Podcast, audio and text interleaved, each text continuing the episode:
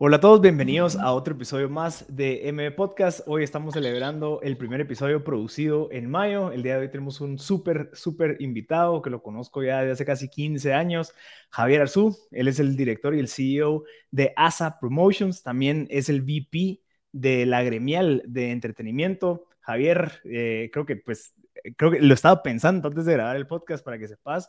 Y es, es impresionante ver a alguien desde los 17 años echando punta creando su propio imperio para que 15 años después pues tengas lo que tengas, que creo que es, si no estoy mal, sos el pionero en todo este tema de entretenimiento en donde importas talento, traes personalidades como Daddy Yankee, Mark Anthony y muchos que han venido, que han sido por todo tu esfuerzo. Javier, creo que es, es una buena intro ahí como para que la gente sepa con quién estamos hablando. Así que bienvenido, ¿cómo, cómo estás?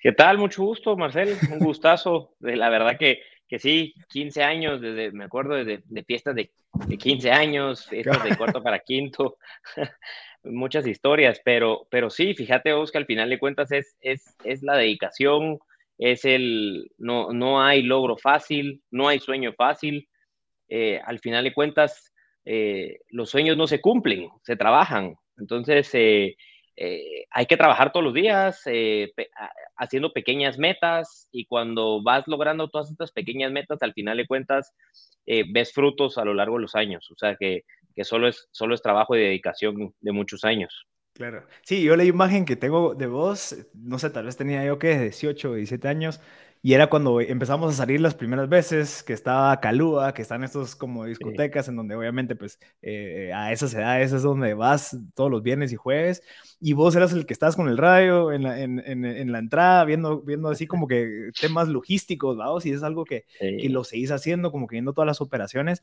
pero creo que admirable el hecho de que alguien desde los 17 haya creado esa carrera con, con o sea, como que, que sea... Eh, la misma, ¿me entendés? O sea, que has construido sobre esos esfuerzos. Hay muchos que han comenzado en una cosa, se pasan a otra y se van construyendo. Sin embargo, vos has creado esa carrera como lineal en donde has ido agregándole, agregándole, agregándole y has pues construido lo que es ahorita ASA Promotions, que por cierto va a haber unos eventos ahorita este año y estoy seguro que estás topado con retos impresionantes que nos vas a contar. Pero creo que lo, lo, lo, lo que quiero llevar es que nos hagas entrar en ese contexto en donde comenzaste a los 17 eh, con, con esa gana de querer pues reunir, viste ese potencial y decir, bueno, yo puedo buscar a estos, a estos líderes de los colegios que jalen a sus amigos, hago este evento, cobro la entrada, traigo un talento y fuiste construyendo lo que es ahorita pues esta, esta, esta eh, empresa premium en donde tenés personajes súper, súper reconocidos a nivel global eh, pero todo comenzó haciendo fiestas. Entonces, contanos un poquito cómo fue el primer approach y cómo fue que comenzaste haciendo fiestas, cuartos para quintos, después empezaste a traer eh, talento y ahorita pues al nivel al que lo estás manejando. Mira, eh, pues sí, como bien lo decís, empezó a los 17 años, actualmente tengo 32, o sea que fue hace 15. estoy en el colegio y mi hermano regresa de los estados de, de, sacar su maestría y su carrera y me dice, eh, ¿vos qué estás haciendo para ganar plata? Y le digo, pues, pues nada, mi, mi, mis papás me dan una mesa y con eso, y con eso, y con eso me mantengo, pues, o sea, con, con eso voy al cine o, o salís, etcétera. Entonces me dice, no, hombre, mira, pues tenemos que hacer algo, vos que te llevas bien con la gente, ¿por qué no hacemos fiestas de cuarto para quinto? Tengo un, un amigo que es el caballo Rutia, y porque le vamos a hablar y le decimos que hacemos las, las fiestas de cuarto para quinto. Entonces mi hermano me jala y me dice, me presenta el caballo, voy con el caballo a una reunión con él. Entonces, imagínate, estoy hablando de un güirito de 17 años que va y se junta con pues, el caballo Ruti en esa época. Eh, imagínate, en su apogeo, Calúa 1506, 1507, eh, ese Calúa del segundo nivel que era con membresía y demás. Y me dice, mira, Patojo, vos tráeme los cuartos para quinto. Eh, y, te los hacemos, te pagamos una comisión por, por entrada vendida eh, ofrecerle a los colegios una chiva, su camisa, etcétera, y todo va incluido en el fin. Entonces, ¿qué digo yo? Bueno, perfecto. Eh, me doy la vuelta con mis amigos, ¿va? Porque al final cuando estaba en cuarto bachillerato le digo, mucha, la fiesta, yo se los organizo. En ese entonces, pues, había cierta gente que se dedicaba a eso, pero informalmente, y te diría como, como que las discotecas era otro círculo. Cuando me, me aproximo se me hace muy fácil porque la gente como que confío en Javier, se lo voy a hacer a Javier, me dan la fiesta, hago una, hago dos, hago tres, salen muy bien. Al final de cuentas, eh, había una comisión por venta de entradas pre y una post, o sea que al final de cuentas toda la gente que llegaba después a la fiesta porque se enteraban, pues al final de cuentas generaba. Y eh, hago, te digo yo, el primer año eh, unas 15 fiestas de los 15 colegios principales, por así decírtelo. Luego el segundo año, cuando yo estoy en, en quinto, entonces hago los cuartos para quinto y hago las despedidas de quinto también. Sea, como que nos inventamos esa cosa de también hacer una despedida de quinto, de donde los de quinto hicieran pues, sin los de cuarto. Eh, hago ya como 30 fiestas cuando tengo 18 años. Entonces empiezo el primer año de la U, eh, cuando tengo 19, y eh, empezamos a hacer, bueno, entonces en ese momento ya cuando yo veo lo que generé un año con las fiestas de cuarto para quinto de mucha, Hagamos cuartos para quinto, pero también incluíamos tercero, cuarto y quinto. O sea, te estoy hablando hace 15 años. O sea, con tal de meterle más gente, o sea, hacer cuenta que un grado del Montessori que tendrá 100 alumnos. O sea, eran otras 100 entradas más, por ponerte que me ganara 15 pesos por entrar, eran otros 1.500 que tales en esa época que yo decía, mano, es el mes.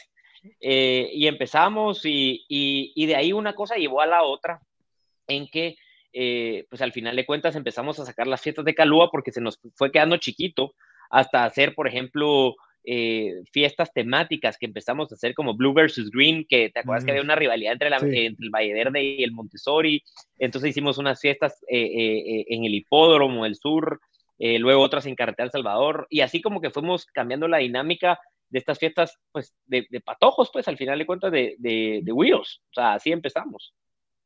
¿Y qué había en ese, en ese entonces? O sea, lo que habían eran, o sea, 15 años, tal vez una casa armada una, en un su toldo afuera de su casa, que me acuerdo que eh, ¿cómo se llamaba? What Tonight, y que te llegaran a tomar fotos, o sea, como que existía, sin embargo, no estaba como formalizado y no estaba como vuelto así como una experiencia 360, digamos.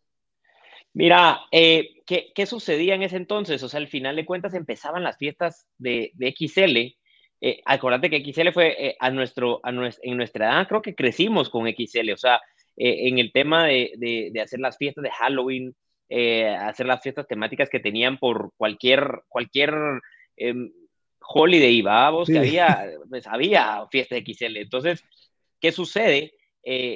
vamos creciendo en el, en el tiempo con estas fiestas de cuarto para quinto y una, un buen amigo mío se me acerca y me dice, mira, ¿por qué no eh, trabajamos con la licorera y mi hermano pues era muy amigo del, de, de, los gerentes de la licorera en ese entonces. O sea, te estoy hablando mi hermano porque eh, a la actualidad pues somos tres socios, pero mi hermano, uno de ellos, eh, era la cara porque al final de cuentas mi hermano me lleva 14 años.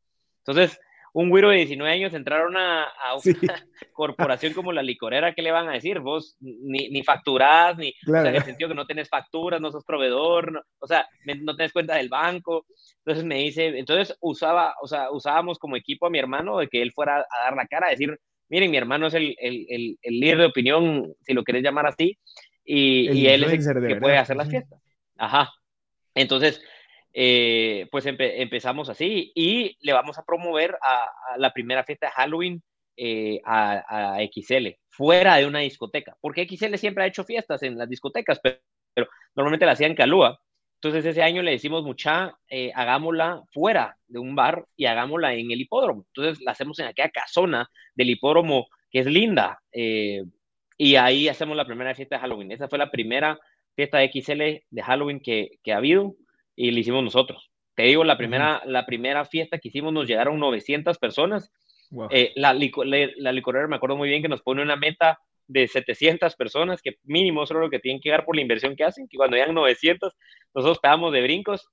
Y, y, te lo pongo un poquito en contexto. La última fiesta de Halloween que hicimos, eh, que luego pues eh, la licorera pues ya cambió estrategia y no invertía en eso, fue a la par de el Camino Real, en la casona, que ahorita creo que hay un restaurante español ahí, eh, llegaron 3.500 personas. O sea, se lo pongo, o sea, cómo fue creciendo a lo largo de esos, creo que fueron siete años los que hicimos la fiesta Halloween, eh, impresionante. Vos, y antes era puro boca en boca, o sea, obviamente sí existían, estaba Facebook, ya estaban algunas que otras plataformas, pero no estaban tan, tan posicionadas como ahorita. Entonces, ¿cuál era la estrategia tuya de, de esa, o sea, replicar, digamos, el mensaje. Buscabas a esos líderes y esos líderes les dabas entradas y entonces era como, como una pirámide o cómo lo, lo tenías vos en la mente. Así, así como lo estás diciendo, al final de cuentas tenía, tenía, ponete los líderes que habíamos, mira, la, la gran eh, suerte que tuvimos fue haber hecho los cuartos para quinto, porque entonces, ¿qué nos daba? Nos daba líder de opinión, o el líder del, de cuarto y el líder de quinto, porque con ellos eran los que tenía que lidiar para las camisas, para eh, dónde les iba a mandar la chiva, etcétera. Entonces, eh, ahí nos da como una, una buena guía de quién era como el popular. Entonces, a ese popular lo poníamos luego en las fiestas de XL como, mira, vos sos el host y te vamos a regalar tu entrada y vende 10 entradas y gana plata. Entonces también era una forma de fomentar que, o sea, haciendo lo que les gustaba, que era saliendo para randear, iban a ganar plata también.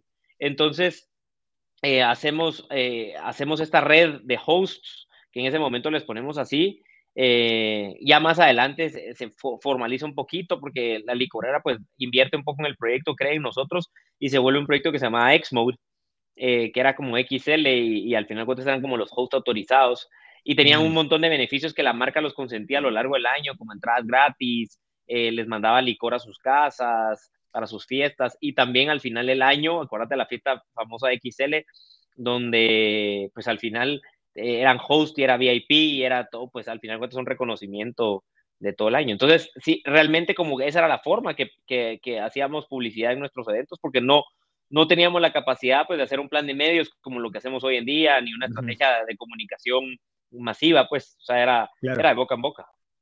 Mira, y en ese caso, o sea, la idea de cuarto para quinto viene de que tu hermano estuvo en los estados y vio que se hacían este tipo de fiestas en los frats, o, cómo fue que se les ocurrió, mira, ¿qué pasa? Porque de cierta manera no es como que es algo que ya se había hecho, decir, bueno, sí, a los de cuarto le pueden celebrar los de quinto, pues, eh, el, el, tema. ¿Desde dónde viene esa idea? ¿De esa como experiencia en los estados, que fue como, lo podemos aplicar aquí en Guate o qué? Mira, eh, no, no creo que mi hermano haya sido el que se la inventó, porque cuando cuando, cuando, cuando yo empecé con el caballo, él, ya los hacía, o sea, yo, yo, creo que llevaba la tradición en Guate unos dos o tres años antes que, que, yo empezara. Lo que pasa es que si querés verlo así, como que lo que ayudamos es como a, a, industrializarlo en el sentido de que ya fuera una tradición o, o, realmente la gente pidiera eso. Y se empezó como a, seniors, ¿verdad? O sea, como que la despedida de los seniors, sí, es algo agringado al tema, o sea que sí, por ahí va la cosa. Vos, y después, o sea, después te diste cuenta que, bueno, sí, listo, las fiestas, todo funciona. ¿En dónde fue o en qué momento fue que dijiste, ok, ¿qué pasa si empiezo a traer yo a este, a este cantante de, de Centroamérica? Alguien que tal vez sí era como fácil de acceder y no empezaste a aspirar a quiero jalar a un, no sé, a, un Bad Bunny. Obviamente en ese, entonces no, no funcionaba, pero ¿Cómo fue que empezaste esa estrategia de, bueno, voy a empezar a agarrar los approachables y después voy a empezar a como que ampliar mi networking para llegar a esos eh, ya de nivel un poquito más avanzado? Mira, eh, ¿qué te diré yo? Eh, no empieza de la noche a la mañana, definitivamente pues, tiene una serie, o sea, se desencadenan ciertas, ciertas situaciones para llegar al tema. vamos a traer primero a hacemos empezamos haciendo los almuerzos del amarro también. O sea, eh, los almuerzos del amarro se hacían eh, pues, las facultades, ACA de Derecho, Economía, eh, hacían los eventos. Nosotros al final nos acercamos a ellos a través de XL también a hacer como, como una buena fiesta o al final cuando es una buena experiencia con la ACE al principio y después luego con la ADE. Y ahí es donde realmente como que queríamos subir un nivel más en el tema del almuerzón, porque siempre se ponía viento en contra, el tambor de la tribu, o sea, bandas nacionales, pero después dijimos, pongámosle, invirtámosle un poquito más a la fiesta, las marcas confían un poquito más y decidimos traer a Bonca al primer mm. evento. Entonces, al final de cuentas, ahí es cuando realmente decimos, ah, podemos traer un internacional y aprendemos empíricamente, te, diría yo, eh, a comprar boletos aéreos, sacar permisos, eh, visas de trabajo, etcétera, para, para hacer el primer show en Guatemala nuestro, que te quiero decir yo. Luego de esto, ese mismo año, eh, pues estaba muy de moda este quinto piso de, mm. de en Cayalá y pues la Ceci era bastante cercana a nuestra y nos dice, Muchis, ¿por qué no hacemos una fiesta? Traigamos un artista de los que ustedes hacen así chiquitos y, probamos y nosotros, o sea, probemos, no tengo la menor idea qué artista es barato, bueno, bonito y barato. Eh, ¿Cuál era bueno, bonito y barato en ese entonces? Y no había venido a Guate, dijimos, bueno, traigamos a Proyecto 1, al final de cuentas tiene tres, cuatro rolas buenas, eh, puede que funcione la nostalgia, traigámoslo. Vos lo traemos y en cuestión de, ¿qué te diría yo? Dos semanas vendemos todas las entradas. La Ceci nos dice, madre, aquí solo caben no me acuerdo el número exacto, 800 personas, vendemos como mil y, y vos un exitazo. Al final de cuentas, un exitazo y, y nos va súper bien. Luego de eso, nos animamos a traer el segundo, que es ilegales, y lo hacemos también en Plus. Y, y oh sorpresa nuestra, lo mismo. Ya habíamos crecido, la CECI ya sabes, como está en eterna remodelación, eh, remodela un poquito de espacios y lo hace más grande y pues nos llegan como 1.200 personas y un exitazo. Entonces te digo yo que ahí realmente es cuando le, decimos, sentimos el sabor de traer internacionales o de, de, de, subir ese escalón, ¿va? Claro. Vos, y esto al final es un negocio que vos lo ves, eh, digamos, ves tu calendario anual y dices, ok, listo. Entonces son cuatro eventos de estudiantes, son dos eventos de internacionales, o sea, lo vas desarrollando así como para que vos puedas saber, ok, listo, entonces para, no sé, necesito 100 mil dólares cada trimestre como para poder financiar y traer a estos personajes, poder financiar X, Y, Z, o cómo, cómo lo empezaste a ver vos, porque entiendo que las fiestas te daban plata, eh, lo de los estudiantes te daba plata y todavía te diste cuenta que traer eh, talento internacional te da plata, entonces, ¿cómo sabías qué dejar y, o qué seguir haciendo? Mira, eh, si lo vamos cronológicamente al principio, ¿qué hacíamos? Tenía un calendario y, lo iba marcando en la pared, me acuerdo yo, de los colegios. Luego los colegios dijimos, ok, ya tenemos como nuestro primer patrocinador o nuestro primer cliente, que es la licorera, con XL, y decimos, ok, ¿qué hace licorera? ¿Qué quiere licorera? Entonces querían una fiesta del Día del Cariño, una fiesta de Halloween, eh, el almuerzo del amarro y, Año Nuevo. Entonces teníamos cuatro grandes eventos que nos centrábamos en eso y luego llenábamos con cuartos para quinto pasó lo de los cuartos para quinto, porque al final de cuentas ya me fui volviendo más grande y al final de cuentas poco a poco fuimos dejando eso, porque por ponértelo en contexto, una, una fiesta de cuarto para quinto te dejaba, no sé, 500 dólares y ya después de hacer una fiesta XL te dejaba 2.500, por decirte una cosa. Entonces, como que ya va, tengo que hacer cinco de estas y el esfuerzo es mayor versus hacer una aquí y, tengo lo mismo. Entonces pierde sentido. Luego, ya cuando empezamos a hacer los eh, artistas internacionales, pues eh, vamos eh, migrando un poquito. Luego en este, ah, eh, un detalle importantísimo es que, que siento donde realmente nos cambia la vida eh, profesionalmente y diría yo de sociedad, es que pues habíamos empezado tres socios. Primero en todo esto de los eventos masivos, que éramos Francis Anchinelli, Gabriel, mi hermano y yo. Luego, de este, en ese momento que te digo yo de Proyecto 1 Ilegales, conocemos a Juan, que es nuestro actual socio, y eh, ahí es realmente donde él, pues al final de cuentas, tiene un 25 años de experiencia. O sea, te estoy diciendo que él es el que ha hecho eh, todos los shows que te imaginas en Guatemala de hace 25 años, eh, cosas que nosotros fuimos de chiquito, todos los manás, Tigo, Tigo Fests, traer a Shakira, o sea, todos los shows grandes que habían habido en Guatemala los había traído él. nos conoce porque al final de cuentas nos dice, muchachos, estos son unos patojos que, que, que, al final de cuentas no están maleados en la industria, porque mucho lo que sucede en esta industria es que eh, pues, pues, hay mucha gente que, que es y realmente no es soplar botellas. Pero eh, nos conoce a nosotros, platicamos un poquito en, el camerino del Proyecto 1, en el de Legales, y, nos, y, hacemos un clic bien importante. Y ahí es donde realmente como que empezamos una calendarización eh, importante, diría yo. O sea, y ahí es como que te destapan y te dice, ok, listo, mucha, usted, todo el potencial que ustedes tienen, aprovechémoslo con mis contactos, con tal vez la, la parte de, de, experiencia, catapultemos eso que ustedes tienen, ese ímpetu, ese momentum que ustedes van generando para algo mucho más grande, que es esto. Vos ahí en, en ese momento ya te estás dedicando full time al tema de los eventos o estás trabajando en alguna empresa y estás viendo como que esto era como un side business o cómo estaba tu situación ahí en, ese, en esa época? Mira, ahí, ahí me voy a emplear un poquito, porque son dos temas o dos preguntas los que hiciste. Eh, mira, la primera, eh, te diría yo, te voy a contestar en lo profesional mío. Yo, estaba, yo era un estudiante de la U, o sea, yo me graduó de licenciado en Mercadotecnia en, en el 2014, y esto te estoy hablando de que es simultáneo, o sea, yo estoy en la U trabajando en esto, o sea, al final de cuentas no es como que eh, me, full time en lo que me permitía la U, ¿me entendés? Porque al final de cuentas siempre mis papás fueron de tu prioridad la universidad y terminar la universidad y mis papás realmente siempre me apoyaron, pero pensaron que lo estaba haciendo como un side business, ya sabes, como que realmente dijeron, ah, bueno, está haciendo fiestas, eh, al final de cuentas no tomaba, no, no, o sea, estaba encarrilado, o sea, sí estaba bien encarrilado y no dijeron, ah, bueno, esto es un desmadre. me apoyaron en ese sentido, pero siempre pensaron que iba a estar, no sé, eh, eh, en la empresa con mi papá o algo por el estilo, y pues al final de cuentas seguí mi camino. Eh, o sea que sí, era un poquito de full-time job.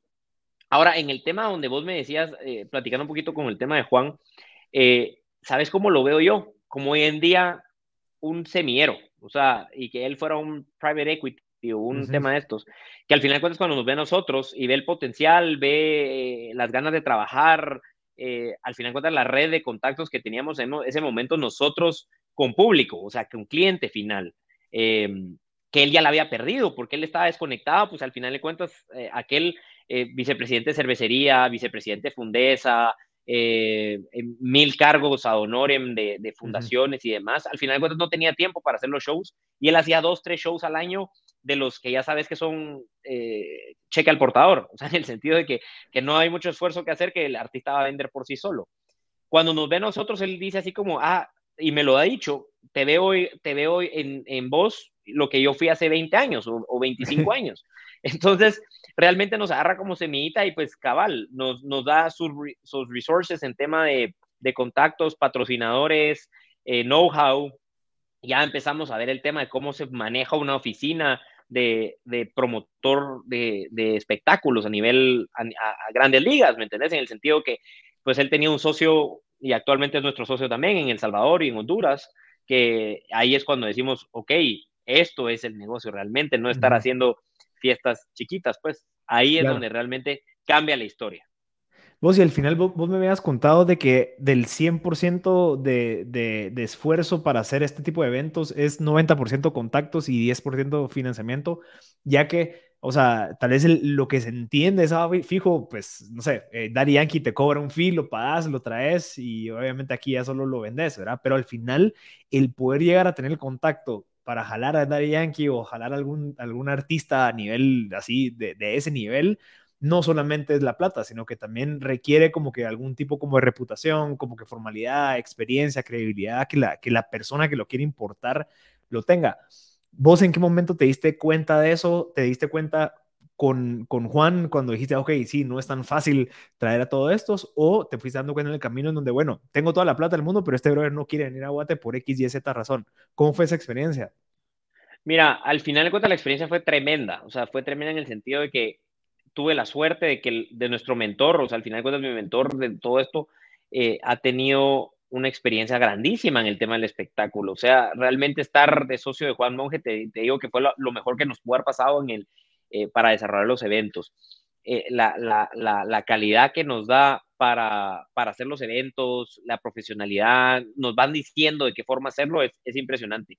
Luego te diría que sí, es, es 90% contactos porque te, te, soy sincero, vos puedes tener toda la plata del mundo y al final de cuentas querer hacer el evento, pero si no conoces a esa persona que te va a vender al artista o si vos no tenés un currículum que te acredita, donde pues, no, no han habido eh, mayores... Eh, te digo yo, imprevistos en la eh, colocación de, pues en la realización de espectáculos o eh, en este tema, sin esa credencial no puedes traer al artista, o sea, ya sea que, seas millonario, no, no, no, no, no te lo dan. Entonces sí, es 90% eh, contactos. Y lo otro es tener, pues esa como, ¿qué te diría yo? Como ese olfato de decir, este artista puede pegar, este artista va a pegar o, o, invirtamos, por cierto, una cosa nos pasó mucho eh, con Bad Bunny. Bad Bunny, pues al final de cuentas has visto su crecimiento mundial, no es secreto, eh, en cuestión de 5 o 6 años. O sea, yo te digo que en el 2017, que fue la primera vez que lo trajimos a un University Party, que eran las fiestas de la U, o sea, por ponerte, me costó 5, ahorita cuesta 60, por cierto no es el número, pues, pero, pero eso de apostarle cuando está chiquito a lo que es ahorita, eso creo que también vale mucho, o sea, ese olfato de que va a funcionar algo, entonces el artista también es muy agradecido en el sentido de, ok, vine, con vos la primera vez, voy con vos la segunda y la tercera porque confiaste en mí también eh, para, para sacarme de mi país. Y, y, eso le pasó mucho a Juan, al final de cuentas, aquel, pues con todo el repertorio de artistas que hacían en su época, como Magneto Mercurio, o B7, Cabá, todos estos que al final de cuentas fueron de nuestra época, por así decirlo, que él los hacía, es muy parecido a lo que está pasando ahorita, o sea, como que es un círculo, o sea, al final de cuentas, el artista, el artista es un círculo. Claro, y, y, contame un poquito cómo trabajas vos esas relaciones con, ya sea con los managers o con los artistas eh, eh, digamos, directo. ¿Cómo manejas vos esa relación como Javier? Eh, ¿Tenés llamadas? Eh, no sé, cruzas correos, cruzas mensajes o como para seguir como que fomentando y, y, manteniendo esa relación, porque lo que te pudo haber pasado con Bad Bunny es que después digo, ah, bueno, este nunca me habló, eh, solo me, me, compró en 5, pero ahorita que valgo 60, pues no sé, tal vez eh, ya, ya, ni, ya ni Coco me puso, no sé, ¿cómo, cómo has trabajado eso o si no lo trabajaste y qué, qué tal te funcionó? Mira, siempre hay una cordialidad, te digo yo, o buscas... O sea, cuando estás en ese mundo, o sea, es muy fácil perder el norte en el sentido de que vos quieres ser amigo de los artistas, porque pues, es, el, eh, eh, es, está rodeado de una personalidad al final de cuentas. Claro. Pues, no sé, a todos, nos, a todos tenemos sueños en el sentido de que vos me pones a, no sé, Cristiano Ronaldo enfrente o, o un jugador del Madrid, yo te diría, vos me, me, me haría lo que fuera por estar claro. ahí cinco minutos con él almorzando, platicando, lo que sea. Suele suceder esto, lo que pasa es que tenés que tener una barrera de profesionalidad donde mm. realmente ellos se sienten cómodos con vos de que no ser un fan más o de que no sos un grupo más y que los vas a, a tosigar. Eh, y al final de cuentas, la relación con él, lo que es con el manager. Entonces, realmente con el manager es cuando tenés una relación de, de tú a tú, de mm. negocio, al final de cuentas uno es el cliente de ellos. Y pues las agencias que pues manejan varios artistas es con el que tienes que mantener una buena relación, que al final te abre las puertas con un montón de artistas más eh, y así negociar, negociar con una agencia o con un manager para luego traer al artista. Ya cuando el artista está en la ciudad, pues hay cierta cordialidad y hay unos que haces más clic que otros, eh, pero así funciona.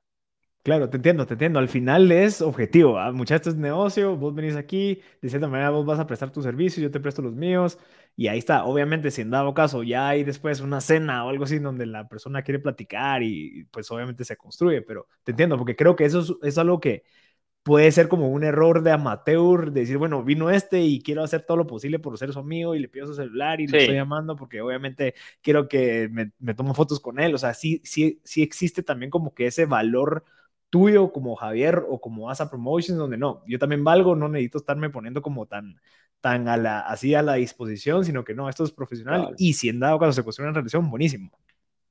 Sí, mira, al final de cuentas es, es profesionalismo, o sea, al final uh -huh. ellos vienen a trabajar y, y, y, ellos están acostumbrados a este tema. Lo que vos tenés que hacer es mantener, mantener tu perfil y que, o sea, si ellos, si ellos te hacen, o sea, si ellos te, por decirte una cosa, mira, vamos a cenar, o mira qué restaurante me recomendás, y le recomendás un restaurante, y ah, pues vamos, se te abre la oportunidad y vas. Como que trajeras a un cliente, de una corporación que vas a cenar con él o, o, a un jefe o de un headquarter que lo vas a tener en Guate, algo así, al final de cuentas es como que estás trayendo un, a una personalidad que, que, a la que vas a atender y, y, hasta donde ellos quieran. O sea, al final de cuentas ellos ponen los boundaries y vos solo no tenés que ser eh, un fan, o sea, eso es lo que ellos buscan. O sea, claro. creo que cu cuando se convierte en fan y como vos decís, si ellos quieren eh, perdón, si vos querés, querés, volverte su amigo es cuando cometes el, cometes el error, porque no, uh -huh. no son tus amigos. Claro, te entiendo, te entiendo. Sí, porque creo que es algo que estoy seguro que la gente que está escuchando se pregunta. Es como que, ah, la fijo, Javier, es cuate de Bad Bunny, es cuate de Arjona, es cuate de todos estos que han venido. Y yo, yo, o sea, por razones lógicas y objetivas, diría, fijo, fijo, tal vez.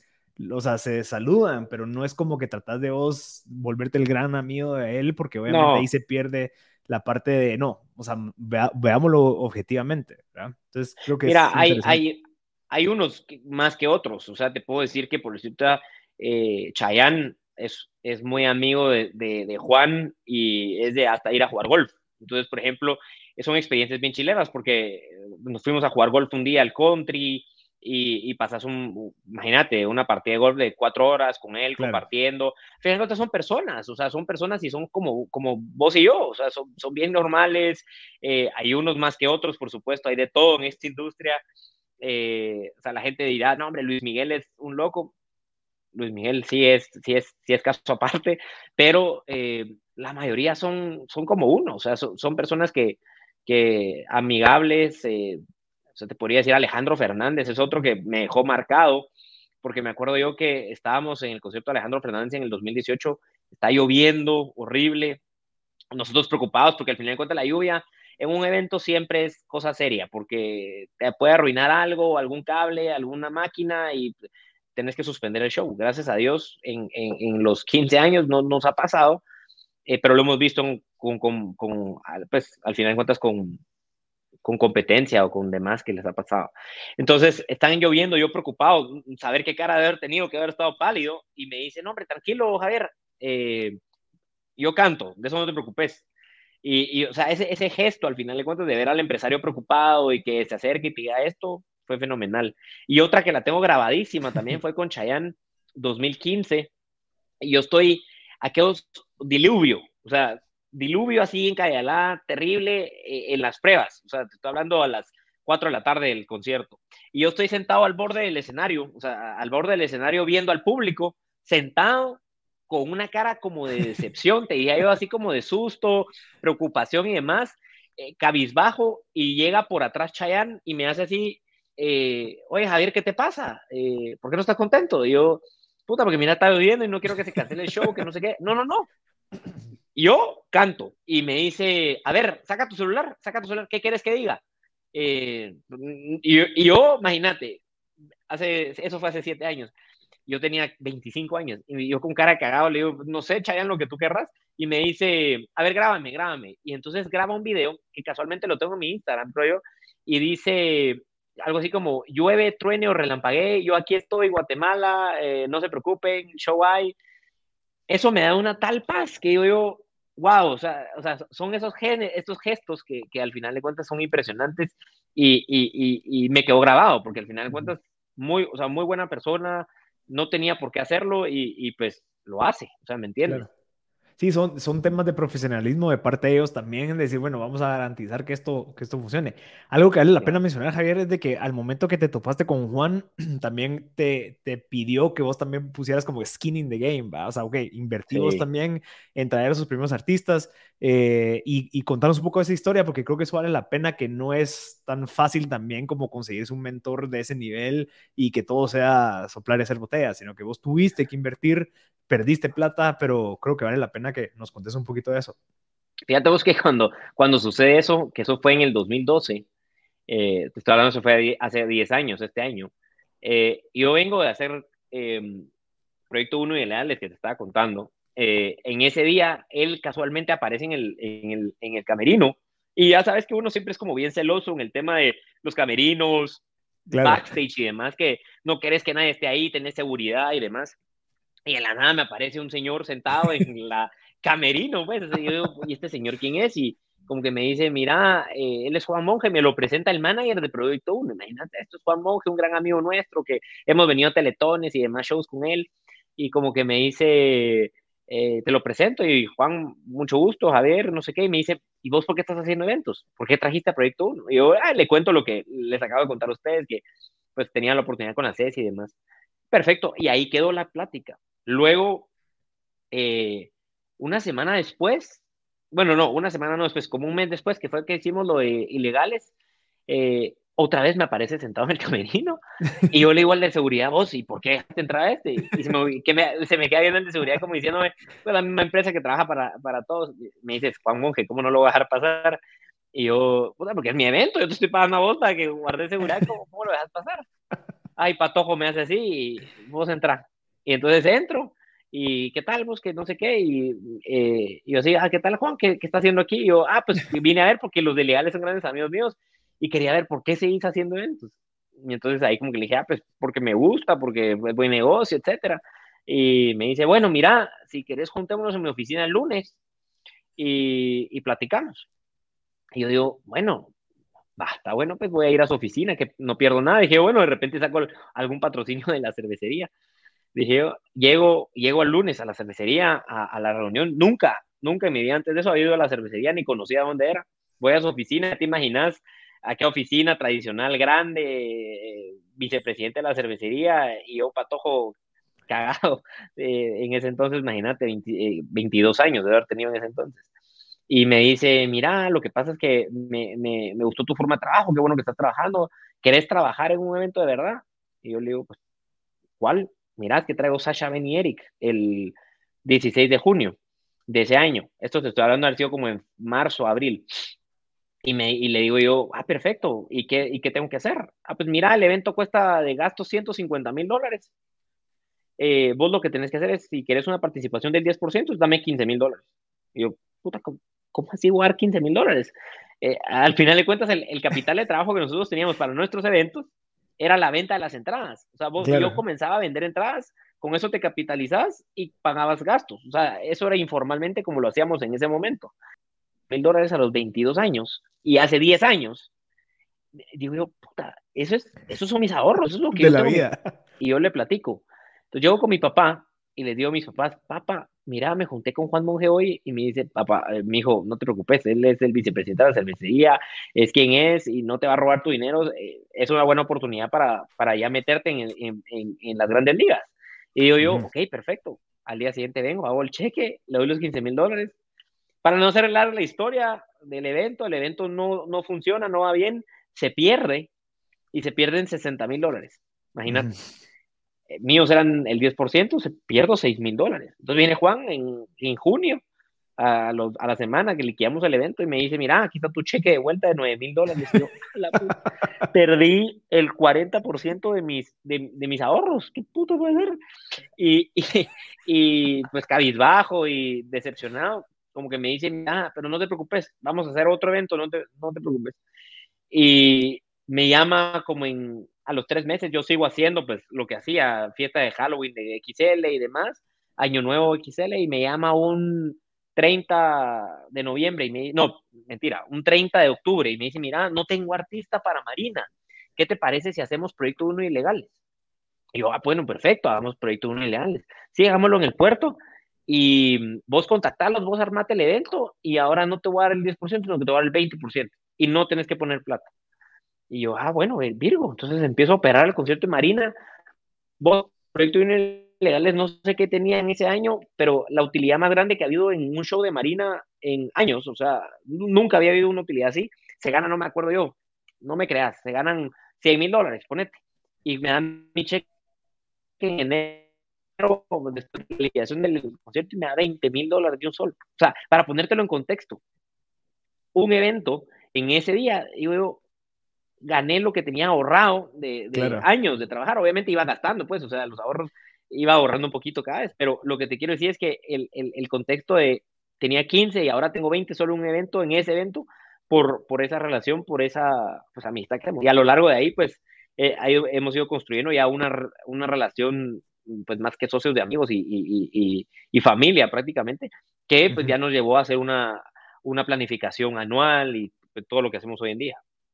Claro. Vos, y, al final podemos decir de que esos 15 que, que invertiste la primera vez, esos 6, 7 que perdiste, eh, fue como tu inversión, ¿verdad? O sea, ok, listo, yo quiero demostrarte a vos que sí estoy dispuesto, perdamos, ganemos plata, y después obviamente se te va a dar esta oportunidad y ahorita, pues, eh, no sé, 10 años después, lo que, lo que tenés eh, creo que eso es un, buen aprendizaje porque a veces la gente está muy aferrada, a decir, no, no quiero invertir, no, ¿cómo así? Yo no sé qué va a pasar. O sea, vos estás dispuesto a soltar esos 15 para ver qué pasaba, que creo que fue una, que es algo que has hecho bastantes veces, como probar, experimentar, estar dispuesto como a, arriesgar, digamos, para, para el resultado, porque al final no tenías vos como una guía decir, ah, va, si yo hago esto, va a pasar esto fijo, si yo hago esto, va a pasar esto fijo, no tenías eso. Entonces, el estar abierto a, eso creo que te permitió y que lo que te ha dado ahorita, pues, es un resultado, ¿verdad? Mira, yo creo que como en todos los negocios, al final de cuentas, eh, tenga, eh, la, la, industria que sea, siempre hay un riesgo. Al final de cuentas, creo que en la nuestra hay un riesgo mayor porque hay muchas variables, hay muchas eh, cosas que tienen que salir bien para que un evento realmente sea exitoso. Que al final de cuentas vos estás vendiendo un producto que, que, que, no es tuyo, o sea, en el sentido de que no, o sea, estás promoviendo algo. O sea, vos realmente te vuelves un comunicador entre la persona y el artista. Entonces, eh, o un promotor, pues como valga la redundancia, así, así es la empresa. Pero eh, sí, es un costo de oportunidad que tuvimos que tener, pues tuve que tomar en ese entonces de, de invertir y tirarme al agua. O sea, y, no ver atrás y, y, seguir y, confiar y trabajar en, en, que eso iba, a, eso iba a funcionar. Eh, lógicamente, a lo largo de 10 años, diría que hemos tenido aciertos y desaciertos, como todos. Eh, gracias a Dios son más aciertos que desaciertos, pero, pero sí, cuando tenés un desacierto, pues aprendes más, realmente aprendes más y te sirve como para poner los pies en la tierra de que qué estás haciendo bien, qué estás haciendo mal, eh, cómo puedo mejorar, por qué salió mal. O sea, realmente creo que eh, todo el mundo nos lo dice, aprender de tus errores, aprender de tus errores. A nadie le gusta cometer errores, pero al final de cuentas son lecciones de vida valiosas para personales y, y, de negocio. Claro. Mira, vos ahorita, de cierta manera, eh, bueno, mejor voy a reformular mi pregunta. ¿Qué tanto del 100% de tu negocio depende de vos ahorita? Porque digamos, tu expertise, tus contactos, tu cara, o sea, vos sos el CEO ahorita, eh, todo tu know-how de decir, bueno, este va a venir y después se va a ir a otro país, entonces hay que hacer toda esta parte de operaciones de logística, pero también la parte legal, la marketing, presupuestos, eh, los patrocinadores y demás. ¿Qué tanto depende de vos? Y si en dado caso depende bastante de vos, ¿qué estás dispuesto vos a hacer como para empezar a delegar y a sistematizar ya más tu empresa? Mira, eh, tal vez aquí es, es un poquito más complejo porque teníamos un ritmo de trabajo hasta el 2020, marzo 2020, viene la pandemia y pues te diría yo que ha sido de los momentos más challenging que hemos tenido en la vida. Eh, porque, por cierto, un ejemplo, creo que lo platicaba con vos o, con amigos, lo he platicado, vos, alguien que vendía hamburguesas o restaurantes o industria, tiendas, centros comerciales, ok, perfecto, les bajaron las ventas a todos pero vendían, o sea, tenían un ingreso. Mira, vos ya no, vendo el, ya, no vendo el 100, sino que vendo el 50% de lo que vendía antes. Vos lo estás vendiendo, estás generando, estás produciendo. Nosotros el, el 16 de marzo del 2020 dijeron, señores, cierren las puertas y no las van a abrir. o sea, o sea no, no, había fecha. Entonces, es un periodo de incertidumbre bien grande que te digo yo que hasta esta semana, en seis días, volvemos al ruedo. O sea, en el sentido de que el sábado, primer evento masivo en dos años, dos meses y una semana.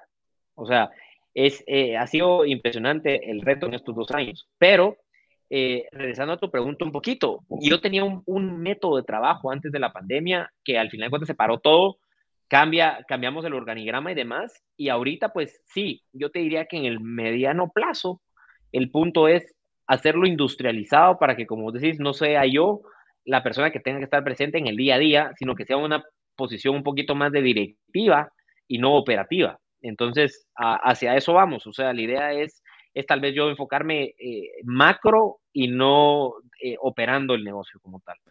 Pero digamos, eso, eso es hasta un tipo como de, de, chip que hay que quitarte, hay que cambiar porque vos estás acostumbrado a esto. Desde los 17 años, echar punta, vas a las fiestas, vas, estás lidiando con el tema de los ingresos. O sea, eh, eh, vos al final estás acostumbrado a eso. Y yo creo que no es solo así de fácil de decir, bueno, ya no lo voy a hacer y voy a de, de a Pedro, a Luis. no, sino que vos de cierta manera vas a estar involucrado, pero ¿Tenés algún roadmap o tenés algún, eh, no sé, ah, lo has pensado siquiera como decir, bueno, ¿qué, ¿cuál va a ser la estrategia como para empezar a soltar? Porque creo que es uno de los retos que tienen todos, ¿verdad? Y es, bueno, ¿cómo yo puedo empezar a, a soltar?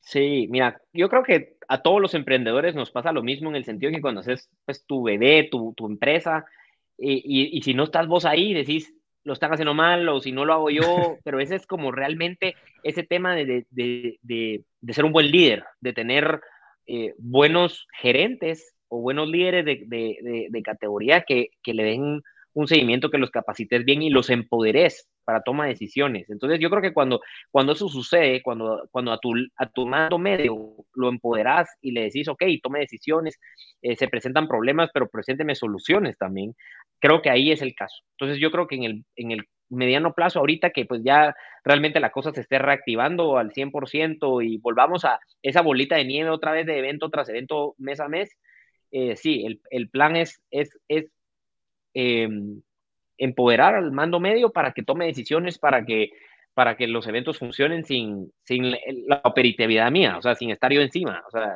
ese es el, ese es el, el roadmap ahorita, es ese, es realmente eh, contratar a una persona de un perfil alto para, para, para que sea como un gerente eh, general, si lo querés ver así, y pues que al final de cuentas los socios estemos en unas posiciones directivas, lógicamente encima, cuando hay un evento, estar ahí presente y lo demás, porque como decís, muchos los contactos, muchos los patrocinadores con que el que quiera hablar es con, conmigo, al final de cuentas, o, con mi hermano, o Juan, pero, pero sí, al final de cuentas la relación operativa que la pueda llevar un gerente. Ese es, el, ese es el ideal, te diría yo, al finalizar este año.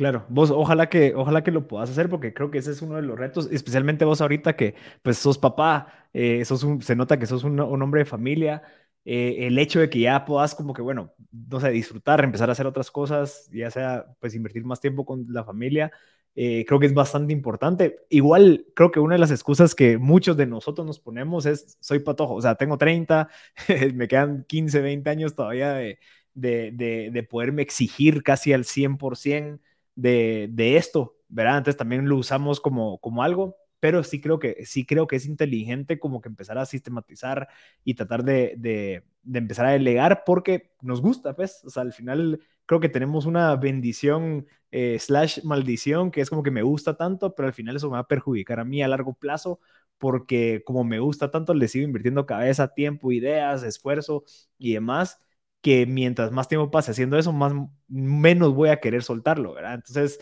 eh, creo que es un reto interesante. ¿vos? Mira, yo, yo, yo siempre lo he, lo he pensado, que, que, que, para el trabajo, pues al final de lo que es una independencia financiera, creo que, que todo una independencia en que yo creo que esta línea amarrada en una línea de tiempo donde la cantidad de tiempo que le dedicas es la misma cantidad de tiempo que de, dinero, perdón, que vas aumentando. Entonces, entre más tiempo, más dinero. Y ese es el error que todos cometemos. Yo creo que la línea debe ser al revés, mientras menos tiempo, más dinero, y ese es lo que pues, todos tenemos que lograr. Eh, eh, en, en, en el, pues, ese es el, el, anhelo, tener una independencia financiera. Entonces, eh, eso, en eso estoy trabajando. Eh, créeme que al final de cuentas hay muchos proyectos que nos gustaría realizar que se pierden en el camino por no tener el tiempo como de un project manager, que al final de cuentas podría eh, desarrollar todos estos, eh, todos estos proyectos, que podría ser yo mismo, dejando a alguien en mi posición actual de ASA y enfocándome en estos proyectos que luego se pueden volver otro ASA en 15 años, ¿me entendés? O sea, o, o claro. otra industria. Entonces, ese es el anhelo a... Hoy, hoy. Buenísimo. Mira, y eh, algo que vale la pena mencionar, Javier, y eso lo mencionaste creo que en la conversación, es el hecho de que vos siempre mantuviste tu posición profesional de valores, principios dentro de esta, esta carrera. Eh, bueno, te casaste, también tu esposa y demás, y lo usas como algo de decir, bueno, o sea, esto eso que vos decías, eso que vos anhelabas, mantuvo tu parte de valores y principios durante toda esta carrera en el ámbito de espectáculos y eventos, que estoy seguro que sí, hay mucha tentación, digamos, de licor, temas de, de, eventos y, o sea, como que estás expuesto a todo eso. Y vos decís de que mucho lo que te cuidó fue, pues, tu pareja, en ese caso tu pareja, ahorita tu esposa, mamá de tu hijo. O sea, ¿cómo, cómo ves ahorita eso, esa decisión que vos tomaste hace dos años, decir, bueno, voy a respetar siempre eso, me voy a cuidar para que esto siempre sea lo más profesional y el resultado ahorita pues es una familia hermosa y estás feliz y obviamente pues se abre otro futuro. Eh, ¿Cómo viste vos eso y cómo se puede volver eso un aprendizaje? Mira, al final de cuentas creo que el, el, el tema es tener el horizonte claro de que lo que tenés vale más de lo que puedes perder en una noche o lo que puedes... Entonces, creo que, que, al final de cuentas tener una familia, tener un hijo, tener una maravillosa esposa, al final de cuentas, como decía el dicho, que no hay un gran hombre, sino una gran mujer atrás, eh, y es más, no atrás, al lado mío, todo el tiempo, eh, pues ha, ha, servido para que al final de cuentas el, el, el norte siempre esté en, eh, el, pues, en la parte ejecutiva, en la parte eh, de, de, trabajo. O sea, al final de cuentas los eventos son una noche, tienen un principio y un fin, pero al final la familia, la empresa, el trabajo, tus, o sea, al final cuentas todos los que te siguen en el tema de, de, tus trabajadores, al final de cuentas te debes a ellos y un error de uno no puede arruinar el trabajo de todos. Entonces siempre es mantener esa línea, eh, tener mucho cuidado en eso, o sea, en eso se basa, en estar claro. enfocado más que todo. Nada, nada, sí, porque creo que ese es un excelente ejemplo. Muchos, bueno, lo comparto. Eh, entonces, sí, a veces puede ser de que sal, sal, salgan las tentaciones, o sea, la parte como de, de, de, de, querer hacer algo, pero al final a veces no tenemos tan claro hacia dónde queremos llegar que nos podemos ir por cualquiera, ¿va? O sea, si no tenés, ah. o sea, si, si no tenés ese Dios, pues a cualquier santo le, le rezas, ¿va? O sea, no, tienes que tener claro. esa claridad y creo que eso es parte del éxito. Javier, vos, ¿qué, qué, libros o cómo consumís o cuál es tu input como para, para tomar estas decisiones que has tomado, digamos, en la parte profesional, en la parte personal, que te han ayudado a llegar a donde estás ahorita? Mira, eh, ¿qué te diría yo? Va a sonar muy frío, pero creo que es no perder el tiempo en cosas que no te suman. Eh, ¿Qué te quiero decir? Yo siempre he sido una persona pues, de, muchas, de, muchos, de muchos conocidos, de muchas amistades, pero al final de cuentas cuando se reduce a tu núcleo, ya me entendés, es, es estar con las personas indicadas, sin estar perdiendo el tiempo, eh, que, gente que te aporte, gente positiva. Eh, he tratado de no tener relaciones tóxicas en el sentido de amistades o de socios o de que, que, te, que te drenen, que te quiten el tiempo. Creo que eso es lo más importante, creo que tenés que estar centrado en que tu tiempo vale, que cada, o sea, cada minuto que, está, que estás viviendo no va a dar nunca más. Entonces, si vos ese minuto se lo dedicaste a alguna persona, a algún trabajo o, algún, o, alguna situación, eh, pues, eh, eh, es tu vida. Entonces, yo creo que eso, eso me ha ayudado mucho a, a, valorar el tiempo. Eso te diría yo que es el primero. en tema de libros, mira, he sido una persona que lastimosamente no tengo el hábito de lectura que me gustaría tener, me lo he propuesto muchas veces, eh, leí el libro de Bob Iger, el CEO de Disney, que, que me encantó. Eh, eh, el tema de, de, pues al final de cuentas, era entretenimiento, cómo logra los mergers con, de Star Wars, de Marvel y demás. Me, me, gustó mucho. te diría yo que es, es, es, un buen role, role, model para la gente. el libro sí, sí, mucho. Y de ahí te ¿Cómo es? The no, The Ride of a Lifetime, si no estoy mal. Sí, The Ride of a Lifetime, sí, increíble increíble el libro. Em, y de ahí te diría yo que, eh, ¿qué más uso? Pues al, un hobby, o sea, al final de cuentas, creo que para la ansiedad, para, para, para realmente eso, me, me, ha encantado un hobby, me, me, encanta armar legos, como, como ves aquí atrás. Em, al final de cuentas es un hobby, eh, me ayuda en los tiempos como a meditar, a, a, estar un poquito conmigo mismo y, y no sé, me, me, encanta el quitarme el estrés y la ansiedad armando legos. Hay gente que le gusta, no sé, montar moto o algo así. Claro. Pero esto, o sea, te diría que eso. No, no gracias. gracias por compartir eso. Eh, al final, sabes de que yo estoy buscando cabal ese hobby en específico que, que te ayude como que a desconectarte, a eso que vos anhelés después de llegar a la oficina, obviamente además de la familia, pero que es bueno, qué rico, voy a tomarme una mi hora para armar este Lego o no sé, pintar este cuadro o dibujar esto, pero que te desconecte y que de cierta manera como que siento que es como que te ayuda como que a tu cerebro que no se quede como estancado, ¿me entiendes? Porque siempre todos los días el mismo trabajo, el mismo trabajo, también te hace como que ya se, se empieza a bajar la parte como del jugo, ¿verdad? Y ya cuando haces algo que te, que te mueve, te vuelve más creativo.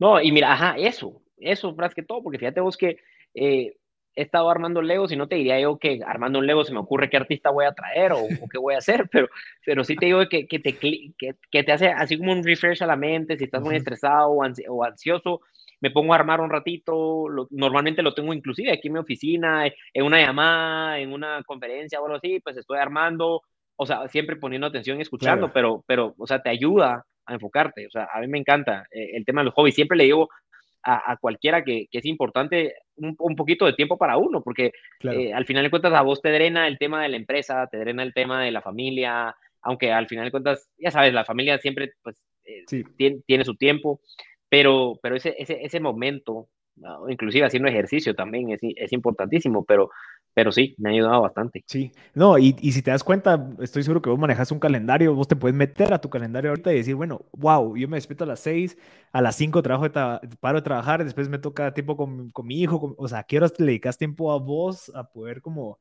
como, como no sé, eh, digerir toda esa información que vos obtuviste durante el día, esas ideas que vos tenés, como que, como un momento como de consolidación en donde las neuronas empiezan a conectar, muy pocos, ¿verdad? Y ahí es donde decimos, bueno, sí, pero es que a mí no se me ocurre nueva, brother, porque no tenés tiempo en donde puedes como que conectarte con vos, entonces creo que eso es un excelente...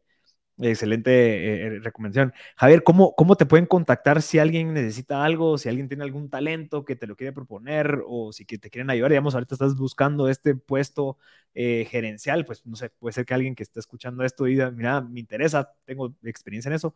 ¿Cómo se pueden contactar contigo? Si es por LinkedIn, si es por correo, ¿qué preferís vos? la verdad que cualquiera de los dos. Tengo mi LinkedIn y tengo correo que te lo paso es medio promotions.com, pero por cualquiera de las dos. Nave, nave, sí. Entonces yo invito a la gente que si quieren proponerle algo, si, si se quieren postular para el puesto, pues obviamente lo contacten. Javier, buenísimo. Creo que, Muchas gracias. es súper súper valioso esto, muchos aprendizajes. Al final, pues de verdad, creo que el, el, que más se ve el aprendizaje soy yo y estoy seguro que todos los de mi promoción y todo, porque me recuerdo re bien de vos echando punta desde los 17, ahí creando estas experiencias que muchos de nosotros pues nos vimos beneficiados de. Entonces, y, que has llegado a donde has llegado ahorita, 2022, después de una pandemia global que vino a traer a todos al suelo y que ya estés eh, reactivándose en una semana, pues tenés tu, tu, próximo concierto. Entonces, de verdad, felicidades, te admiro bastante y ojalá que la gente que esté escuchando esto, pues le sirva para, para ponerse las pilas. Eh, te lo agradezco, Javier. Y Hombre, a vos muchas gracias por la oportunidad, de verdad. Eh, increíble tus podcasts, eh, toda la gente que, te escucha, increíble, las personas que has entrevistado. Eh, la verdad que es excelente contenido para, para, ir a aprender un poquito de todo y, poner en, en, contexto cómo la están pasando los demás versus lo que estoy haciendo yo. O sea, al final de cuentas, y, es más, insto a todos a, que, a no bajar la guardia. Al final de cuentas, la vida nos trae un montón de adversidades que, que pues Dios nunca te va a poner algo que no puedas, que no puedas, que no puedas ¿cómo se llama? Em, sí, sobrepasar, digamos. Sobrepasar, ajá. Entonces, solo es de, ponerle buena cara y, y, es un reto más. Entonces, estos dos años fueron bastante incertidumbre, pero ahí vamos activándonos nuevamente este sábado y domingo y luego el jueves, pero pero gracias a Dios, ahí vamos, para adelante. Muchas gracias por el tiempo, Marcel. No, a vos, Javier, y gracias a toda la gente que se quedó conectada aquí hasta el final. Yo soy Marcel Barscut, les agradezco a todos por su atención. Les recuerdo que si en dado caso tienen a alguien que le puede servir este episodio, si alguien está emprendiendo, alguien está pasando por etapas difíciles en la parte de negocios, compártanlo porque la experiencia de Javier vale oro. Así que gracias a todos y nos vemos en el próximo episodio.